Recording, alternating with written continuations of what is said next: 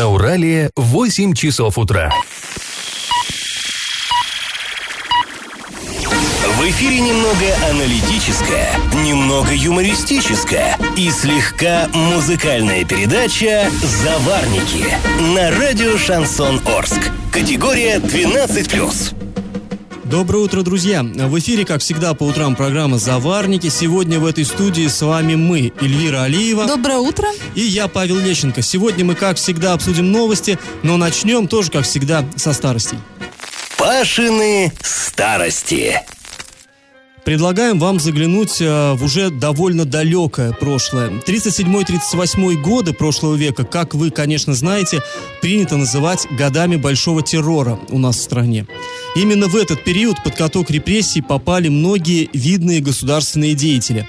Ну, в Москве проводился открытый, очень-очень громкий так называемый процесс антисоветского права троцкистского блока – врагами вдруг как-то внезапно оказывались, ну, просто очень матерые большевики, в честь которых называли города, фабрики, улицы, и вдруг они оказывались а, шпионами и так далее. Но не только в Москве это Франкфурт. Это, знаете, революционер такой старой закалки, член партии вот буквально с момента ее основания. Был подпольщиком, был политэмигрантом. Он был комиссаром по заключению Брестского мира. Представьте себе, какая величина. Стро... Э, руководителем строительства Кузнецкого металлургического комбината. А еще он написал такую в то время очень популярную книжку «Рождение стали и человека». Ну, теперь эта книжка букинистическая редкость потому, по понятным причинам. Ну, то есть его арестовали и книжку, конечно же, уничтожили. Так вот, он курировал развитие Орска как промышленного центра. Был уполномоченным наркомата тяжелой э, промышленности по Орско-Халиловскому району. То есть, по сути, был человеком самого Серго Орджоникидзе, имел с ним прямую связь. И вот это все делало его, ну, самым могущественным человеком э, в нашем Орске, в нашем Орском районе. Но э, по народной поговорке высоко залез, больно падать. И эпоха вот этого его могущества оказалась осталось недолго, под конец 1936 года его арестовали сотрудники НКВД. А, было предъявлено ему обвинение, что он намеренно удорожал строительство, вредил, затягивал сроки пуска предприятий, а также участвовал в деятельности якобы существовавшего Оренбургского троцкистского центра. Ну, о том, э, как сложилась судьба Франкфурта и как это отразилось на судьбе Орска, мы еще расскажем чуть позже, вернемся к этому. А пока предлагаем вам поучаствовать в конкурсе. А, скажите, в каком районе города Орска находится улица имени репрессированного Сергея Франкфурта? Варианты 1 поселок Никель, 2 поселок Первомайский и 3 поселок Победа. Ответ присылайте нам на номер 8 903 390 40 40 или в соцсети Одноклассники в группу Радио Шансон Орский. Галопом по Азиям Европам! Ну и коротко о городских новостях. Э, на днях получила продолжение одна из самых громких, самых, наверное, важных тем последних нескольких месяцев. Речь идет о возможном строительстве возле Орска мусороперерабатывающего завода с полигоном захоронения отходов. А, напомним, что предполагается строительство между Орском и Новотроицком. Так вот, арчане, которые живут на территории избирательного округа 6, это район улицы Сорокина, обратились к своему депутату с требованием не допустить этого строительства. Мы поговорили поговорили с авторами письма и с депутатом пообщались. Ну, подробнее мы к этой теме вернемся чуть позже. Там есть что обсудить. Пока к другим новостям. А вы пока свое мнение э, нам э, на наш номер, да, Да, если вам смс, хочется есть рассказать что сказать, что если у вас есть мнение в защиту мусороперерабатывающего э, завода, либо наоборот, да, то делитесь, пишите, мы обязательно озвучим. А праздничные линейки в честь Дня знаний в школах Орска в этом году пройдут в субботу, 1 сентября, то есть осталось, по сути, всего две недели свободной летней жизни жизни. По сведениям пресс-службы э, администрации города, из-за выходного дня переноса не будет. При этом учебный процесс школы города начнется с понедельника, 3 сентября. На мой взгляд, это очень удобно. Суббота Плавный выходной. Вход в учебный год. Да, суббота выходной, родители дома и смогут поприсутствовать на линейках своих детей. Ну да, пожалуй. А, друзья, вы все знаете, что сейчас у нас полным ходом идет реконструкция парка строителей. А, и интересная история. Сейчас в него закрыли въезд на автомобилях в ночные часы. Почему? Из-за актов вандализма. Не так давно мы вам рассказывали, что неизвестные там повыворотили а, вновь установленные бордюры и вообще нахулиганили. Так вот, теперь на территорию парка на машине можно проехать только с 8 утра до 10 вечера. А потом дорогу на ночь закрывают с помощью шлагбаума. При этом пешеходам доступ не ограничивают ограничивают. Кроме того, сейчас рассматривается вопрос об установке в парке камер видеонаблюдения. Но инициатива, кстати, неплохая. Да, и мы э, тут вот подумали, что все-таки э, вандалы это в основном люди, которые ходят пешком и не совсем трезвые. Ну, наверное, да. Но, тем не менее, вот и, и, по, по, по крайней мере, история с камерами, она, мне кажется, очень даже перспективная. Я в теме. Ну а мы возвращаемся к теме строительства мусороперерабатывающего завода э, рядом с нашим городом.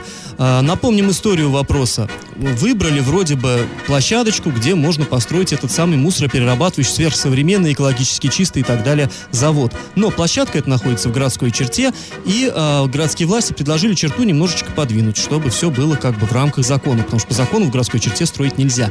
Публичные слушания по этому поводу прошли уже больше месяца назад, 12 июля, и сколько арчан он присутствовал на этих слушаниях, они единодушно высказались против этого решения. Но мы все знаем, что итоги слушаний носят такой рекомендательный характер, и точку в этом вопросе, то есть в вопросе переносить ли городскую черту, должны поставить депутаты городского совета.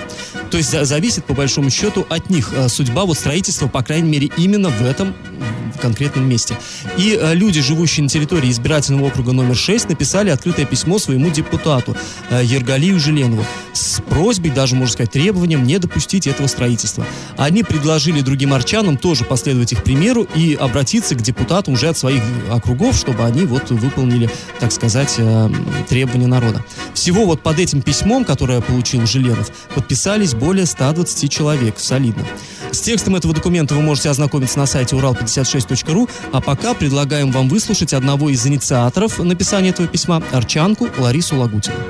Один мусоросортировочный завод, другой говорит о мусоросжигательном заводе, третий говорит. То есть много вот этого наслоения непонятного. Мы прослушали публичные слушания, там никто ничего толком не сказал. 112 миллиардов стоил завод, да? Покажите проект на 12 миллиардов. Теперь, значит, 24 уже миллиарда. Пусть предоставят проект, пусть будут общественники. Есть у нас грамотные люди. Я 23 года в строительстве отработала. У нас тоже в общественном движении, у нас есть человек грамотный, с высшим образованием. Мы проект этот видели, мусора этого сжигательный он будет или какой. На словах можно все сказать. Оторвать 23 гектара территории. Проекта не видели. Мы, как знаете, кота в мешке сейчас вот что-то решаем и дерево кота какого-то в мешке. И нам хочется, чтобы депутаты приняли взвешенное решение. Это в черте города. Вот там через поле впереди и свалка. Нам хочется, чтобы все приняли, и руководство города, и депутаты, взвешенные решения, чтобы учли все риски, которые, э, которым подвергаются люди. Я на сто процентов лично уверена, что там ничего не будет, а будет свалка. Ну, опасения вполне, в общем-то, Я адекватные. согласна с фразой «мы сейчас покупаем кота в мешке». И э, женщина надеется на взвешенное решение депутатов. По поводу пенсионного возраста мы тоже все надеялись на взвешенное решение депутатов ЗАГСОБа, но это решение все равно было принято не в пользу жителей области, и поэтому я тоже здесь совершенно не уверена, что депутаты Горсовета, которых мы выбирали да, на, недавно, на недавно прошедших выборах, встанут на нашу сторону, на сторону жителей города, сказав при этом, что 100 человек, подписавшихся под этим письмом, это не весь город Орск. Безусловно, но здесь, знаешь, все-таки еще, мне кажется, очень важную мысль озвучила Арчанка, что э, людям действительно предлагают как-то в темную так сыграть. То есть сейчас мы выделим этот участок, а дальше-то обратно хода не будет. Все, он выйдет из городской черты, и там уже будут без ведома тех же депутатов решать. Их уже никто спрашивать особо не будет. Хотите вы там завод, не хотите. То есть, и э, действительно, допустим, когда в администрации обсуждались технические детали этого проекта, допустим, прессу туда не пустили, общественников там не было, там были инженеры какие-то корейские Да что вы говорите, там были корейские представители, а пресс-служба администрации даже не знала, кто это. Да, и поэтому действительно получается, что мы ничего, по сути, вроде бы какие-то в общих чертах нам рассказывают, что там будут производить какие-то топливные чипсы и так далее, э, которые будут потом из них там ими топить печи для завода и прочие вещи, но все это настолько умозрительно. В Орске действительно огромная промышленная база. У нас колоссальное количество конструкторов, там, инженеров и так далее. Я думаю, они вполне могли бы разобраться в технической документации, если бы ее как-то обнародовали. Но, друзья, мы к этому вопросу еще вернемся после небольшой паузы, а пока вы можете писать нам смс-сообщения по этой теме. Нам важно ваше мнение. Я в теме. Ну а мы снова возвращаемся к теме строительства мусороперерабатывающего завода. Как уже говорилось, избиратели шестого округа обратились к своему депутату с открытым письмом. И вот мы позвонили ему, поинтересовались, как он относится к планам по строительству завода и как намерен голосовать по вопросу переноса городской черты. И вот что нам ответил Ергалий Желенов. Ко мне обратились избиратели нашего округа по вопросу, как они резко ставят о запрете мусороперерабатывающих заводов, чтобы я проголосовал против него. Но тут надо как несколько моментов отметить. Во-первых, что проблема с мусором в городе Орске огромная. То есть, по сути дела, у нас сейчас нет ни мусороперерабатывающего завода, у нас есть просто хранилище, где, сами знаете, свозятся, трактором все это прессуется. И все это очень, я считаю, опасно. Сейчас это вопрос вообще абсолютно нерешенный. Но заводы мусороперерабатывающие бывают разные. Вот раньше были, допустим, везде, практически в Германии, мусоросжигающие заводы. Однозначно мусоросжигающий завод нам не нужен. Если ставить в пределах города, даже за 20 километров от города, я не знаю, мусоросжигающий завод, это будет очередная катастрофа. Но если он будет современный мусороперерабатывающий завод, а мы знаем действительно, что как относится в западных странах э, к проблеме экологии. То есть он может быть в 200 метрах находиться от жилой зоны, никакого абсолютно вредных воздействий для жителей не бывает. Если современный будет мусороперерабатывающий завод, наоборот, нам надо общественникам, я не знаю, депутатам, всем поднимать вопрос такой, чтобы о скорейшем строительстве этого завода. Чем быстрее мы этот завод построим, тем быстрее мусор уйдет с наших улиц, наших дворов. Находится инвестор, понимаете, а тут э, почему-то говорят, нет, нам не надо, давайте лучше, вот свалка есть, на ней и оставимся. Как был, так и есть. То есть, ну, я вот вообще не понимаю в этом моменте, поэтому я считаю, что современный, наоборот, мусороперерабатывающий завод, мы должны, наоборот, двумя, кто, кому не безразлично, будем говорить, экология города Орска, наоборот, должны голосовать за современный мусороперерабатывающий завод. Ну вот, и опять э, упрекают тем, что арчанам не надо. Арчанам надо. Арчанам не надо между Орском и Новотроицком. Э, по сути, в городской черте. И вот от того, что на бумаге эта черта станет не городской, но это только на бумаге будет. По сути, это очень близко. И да, мы хотим остаться при нашей свалке на Победе, но чтобы на этой свалке появился завод. Здесь видишь, Эль, в чем, э, как и депутат объясняет, как, в принципе, э, ну, другие сторонники строительства говорят, что вот есть там где-то, по-моему, в Сеуле, да, вот, вот точно этой же фирмой спроектированный такой же завод, он находится в двух шагах от мэрии. То есть он там э, пережигается вот это топливо там э, методом пиролиза, и ну вообще ничего не выбрасывается в воздух совершенно. Но мы Вот. живем в Орске, Но мы где- живем... Именно. Есть хорошая поговорка такая. «Б- Было гладко на бумаге, да забыли про овраги. Вот, кстати, наша читательница Галина Александровна пишет. Завод мусороперерабатывающий, значит, обязательно будет свалка, так как должен быть задел, как в любом производстве. Чтобы работать без перерыва, нужен задел, то есть куча мусора. Э, то есть, действительно, как нам сейчас объясняют, что будет приезжать мусоровоз, он не будет вываливать мусор куда-то на пол. Он сразу на конвейер, а там бах-бах-бах, переработка, и все пошло в дело. Вот, то, то есть утилизироваться уж потом будет только неорганические отходы, типа стекла, там вот так- такая всякая штука. А это все будет вот перерабатываться, и ничего не останется совершенно. Но действительно, мы понимаем, что, э, ну, во-первых, у нас э, проекты есть, да, был проект детского кафе, смотришь, что-то появился отель или пивбар или еще что-то такое. Был детский спортивный центр, магазин открылся. Э, И возможно, мы не правы, да- дай бог мы не правы, Ну, и дай-то возможно, да, там появится действительно современный мусороперерабатывающий завод, но сложно поверить, что в Орске может появиться и что-то до- Но- до- дойти до конца. Но если все-таки нет, то уже ошибка уже будет ничего, дороговато, да, и уже назад не отыграешь. Да, тут либо какие-то железные гарантии должны быть, я не знаю какие, но прям настолько должно быть убедительно, чтобы действительно весь город сказал, да, нам это надо. А, и опять же, это мы с тобой знаем, что на Победе это один коммерческий интерес, а здесь хочет другой человек из мусора деньги делать. Это мы знаем, это администрация знает, это они знают. Но люди об этом знать не до- ну, должны, но это их не должно волновать. У нас есть свалка, и там огромный задел для мусороперерабатывающего завода. Он уже есть. Строй не хочу. Поэтому, да, совершенно понять людей можно, и можно понять их опасения. И, а, ну, я думаю, что тему эту в любом случае не стоит а, заминать, и надо ее обсуждать, и надо все-таки требовать, чтобы действительно были какие-то и гарантии, что действительно то, что хотят строить, именно это построят. Нам пока Либо- только говорят, что надо, надо строить, вы все неправы, но действительно гарантий никаких нету. Э, Кот в мешке. Будем ждать какой-то конкретики. Пашины старости. А мы продолжаем рассказ о событиях 80-летней давности. А, Итак, в конце 1936 года в Орске был арестован видный большевик, уполномоченный наркомата тяжелой промышленности Сергей Франкфурт. И вот это событие было использовано местными властями очень таким интересным, нестандартным образом. Поскольку такой важный человек оказался вдруг врагом, шпионом и вредителем, на него было, ну, очень удобно свалить некоторые недоработки э, в целом местной власти. Вот, например, на свет появился приказ за подписью начальника треста Орск Халил Строй от 29 июня 1937 года. Там говорилось, цитата, в целях быстрейшей ликвидации последствий вредительства в жилищно-коммунальном хозяйстве приказываю созданную врагом народа Франкфуртом структуру жилищного, э, жилищно-коммунального хозяйства Треста в целях заботы об обслуживании рабочих, служащих и ЭТР ликвидировать. Конец цитаты. Ну, то есть что-то пошло не так с благоустройством города, и э, тут так удобно, ну, враг навредил, конечно, на то он, собственно, и вредитель, тем более имел все э, в руках вот все возможности для этого. А, ну, еще что здесь интересно.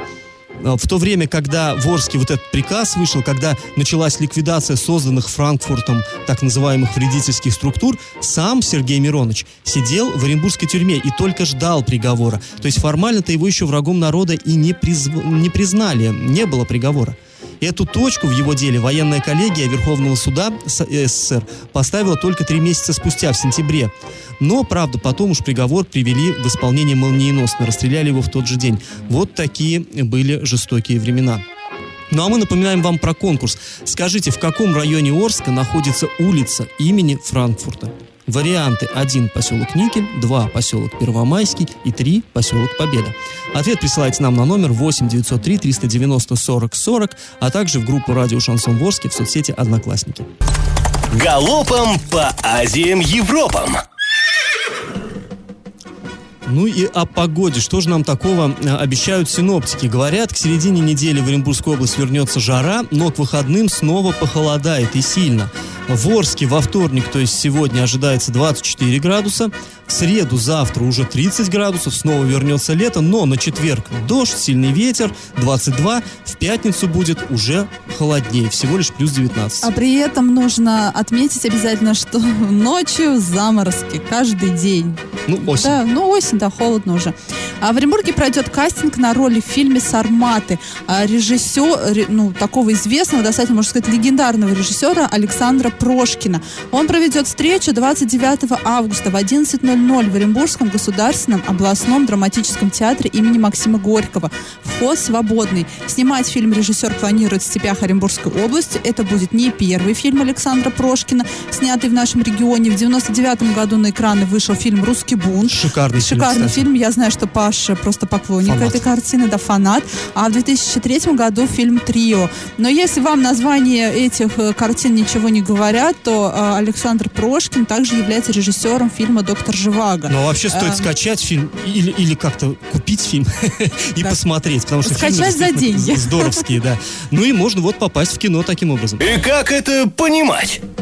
А после и снова мы возвращаемся к еще одной нашумевшей теме, еще более нашумевшей, чем мусороперерабатывающий завод в Орске. Это задержание главы Оренбурга Евгения Арапова.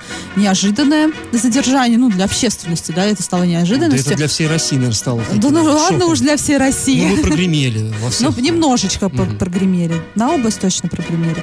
А, вот. И стоит сказать, что э, журналисты, как и вся общественность, разделились на два лагеря. На Фейсбуке не высказался только ленивый. Ну, вот, по всей видимости, мы с тобой ленивые, мы по этой теме вроде Да, не не высказывались. успел. Да. Э, да, а уже и поздно все. Одни считают, что городоначальника можно было и под домашний арест отправить, мол, у следствия мало аргументов. Был, кстати, адвокат очень убедительно доказывает вот эту вот версию, что у следствия мало аргументов. Другие же, что в СИЗО он отправился заслуженно, и в этой ситуации нельзя проявлять лояльность. И ладно бы, если бы на два лагеря разделили журналисты, которые лояльны к власти, да, и... э, Из разных СМИ, Да, да. и разных СМИ, лояльных к власти и независимых, ну, как бы независимых, Оппозиционных. оппозиционных, да. Ну, тоже, зачем говорить, не- независимые. А, Нет. Вот, например, журналисты «Эхо Москвы» в Оренбурге, да, СМИ такое достаточно, которое, ну, э, критикующая власть, прямо говоря, а, они тоже разделились э, во мнениях, не сошлись. Например, журналист Леонид Уварчев считает, что суд был неубедительным. По его словам, как э, на эту историю не посмотри, ощущения поганые. Ну, вот это цитата. Если действительно верхушки администрации так топорно действовали, то это предательство людей. Если все это топорная работа следствия чьих-то в, чьи- ну, в чьих-то интересах, да, то это, в принципе, несправедливость по отношению к человеку. Ну, не совсем понятно вот эта вот фраза, но человек говорит, что суд неубедительным был, и Евгения Рапова можно было под стражу не заключать, а может быть, он и вовсе, да, жертва, да. А его коллега Дарья Беликова называет такую позицию сток- стокгольмским синдромом. Многие, по ее словам, как будто забыли обо всем, что происходило в последнее время в городе, как а, пилили, делили, там очень были, были большие скандалы, например, с рынком рекламы, мы тоже вот С Урал-56 рынком об этом перевозов. да, много скандалов было. А, но, по ее словам, Евгений Сергеевич Арапов, он взрослый мальчик, он должен был догадываться, да, его, скорее всего, слили, но таковы правила игры. Вот в этих вот структурах. Вот такие вот мнения у журналистов. Но я здесь, наверное, больше склонна к мнению Леонида Уварчева. Я тоже думаю, что можно было и не сажать, что немного все сурово. И здесь как бы а, следствие, оно прошло по низам. И у нас вот это вот, кстати, часто так бывает, что а, сажают того, кого сливают. А тот, кто сливает этих людей, тот, кто, скорее всего, получает намного больше денег, ворует больше, соответственно, такой, знаете, серый кардинал в этих схемах, он обычно ну, на свободе Но остается. то он и серый кардинал. Нет, вообще, Эли, знаешь, здесь э, немножко, как мне кажется, неправильно на эту ситуацию смотрят. То есть э, вот то, что его сейчас э, поместили в СИЗО, считают как наказание. На самом деле же это не наказание. То есть наказание суд назначает потом, приговор, когда он говорит, вот он виновен или он не виновен, и вот ему, пожалуйста, такой-то срок. А сейчас речь не об этом идет. В следственный изолятор человека помещают, чтобы изолировать его от общества, чтобы, на- чтобы он не мешал следствию. Во-первых, не оказывал давление на свидетелей, не уничтожал улики, а во-вторых, чтобы он ну, не сбежал просто-напросто. Здесь, если мы посмотрим, ну, у нас сейчас изоляторы забиты там несчастными воришками, которые стащили какую-нибудь чепуху, там цена ей в красный день эм, 3000. И они сидят и ничего, ждут своего приговора. А И здесь... общественность их не защищает. Их никто не защищает. Ну, просто, чтобы они не сбежали элементарно. И- а здесь, ну, при том, что э, не так просто сбежать, когда ты, допустим, в розыске, это, ну, ну ты же понимаешь, без документов там жить где-то, прятаться, это нужны связи, нужны деньги. Простому уголовнику не так это просто сделать. А здесь человек, который еще вчера ворочил громадным городом, ты представляешь, какие у него рычаги? Как он может этими рычагами влиять и на следствие, и на свидетелей? Да и... почему? Да если бы мог влиять уже, бы повлиял, повлияли Ну, эти не рычаги. скажешь. Сейчас То пока есть не влияет. сейчас пока он просто, он вот изолирован и э, суд разбирает. Я не говорю, что он виновен, там не виновен, это как раз должен определить суд, но э, вот именно помещение человека под стражу, оно не означает именно того, что он виновен. понимаешь, и- и- я тоже думаю, что надо наказывать тогда всех виновных, а не, того, не вот это вот последнее звено в этой цепочке. Ну, к сожалению, у нас иногда, да, правосудие бывает избирательным. Ну, будем следить за этой ситуацией дальше. И как это понимать? А, немножко мы разобрались в теме а, с обязательным медицинским страхованием. Да, у всех есть вот полис ОМС, но не все, э, знаете, знают, как им пользоваться. Для многих это просто, знаете, такая штучка, с которой нужно прийти в регистратуру, по которой тебе выдадут талончик. На самом деле нет. Вы можете с этим полисом обратиться в любое медицинское учреждение по всей стране. Вот по- поехали вы в отпуск там в Москву, поднялась у вас или у вашего ребенка температура, берете, берете полис ОМС и идете в ближайшую поликлинику. И вас там обязаны обязаны да, а, обслу- обслужить, скажем так, тем более, если случай экстренный. Но, скорее всего, у вас бывали такие ситуации, когда вы обращались за помощью в поликлинику, которые не прикреплены, и вам отказывали в помощи, либо вы хотели сменить участкового врача или вообще медицинское учреждение, но вам казалось, что, в принципе, такой возможности нет. Возможности есть. Вы можете выбрать поликлинику, которая нравится, любую. Вот живете вы на Меридиане, а хотите а, наблюдаться на УЗТП. Э, вот, как говорится, флаг вам в руки, вы можете это сделать независимо от места прописки, но менять поликлинику можно только раз в год, за исключением случаев э, изменения места жительства или пребывания. Вы можете также выбрать врача. Если вы живете там по такому-то адресу, и у вас там 17 участок, и врач у вас Иванова, а вы не хотите Иванова, хотите Петрову, то пожалуйста. Но тут врач Петрова тоже должна дать согласие на такую манипуляцию. А также вы можете получить медпомощь в любой поликлинике, на любом участке. Это именно тот самый случай, о котором я вам сейчас говорила, в любом городе э, России. В экстренных случаях, то есть острая зубная боль, температура высокая, какая-то боль ну, непонятная там в руке, в ноге, это все экстренный случай. А, и э, при переезде на новое место жительства вы можете вызвать врача как со старой поликлиники, от которой еще не успели открепиться, так и с новой поликлиники, которые еще не успели прикрепиться. То есть спектр возможностей очень большой, и нужно ими пользоваться. Дна. Орская пара, мужчина и женщина, так сказать, Бонни и Клайд, осуждены за воровство из супермаркета. В несколько приемов они исхитрились украсть продуктов на 24 с лишним тысячи рублей. Причем это не какое-то спонтанное было преступление, а тщательно просчитанное, продуманное. Дело в том, что женщина работала в этом магазине кассиром.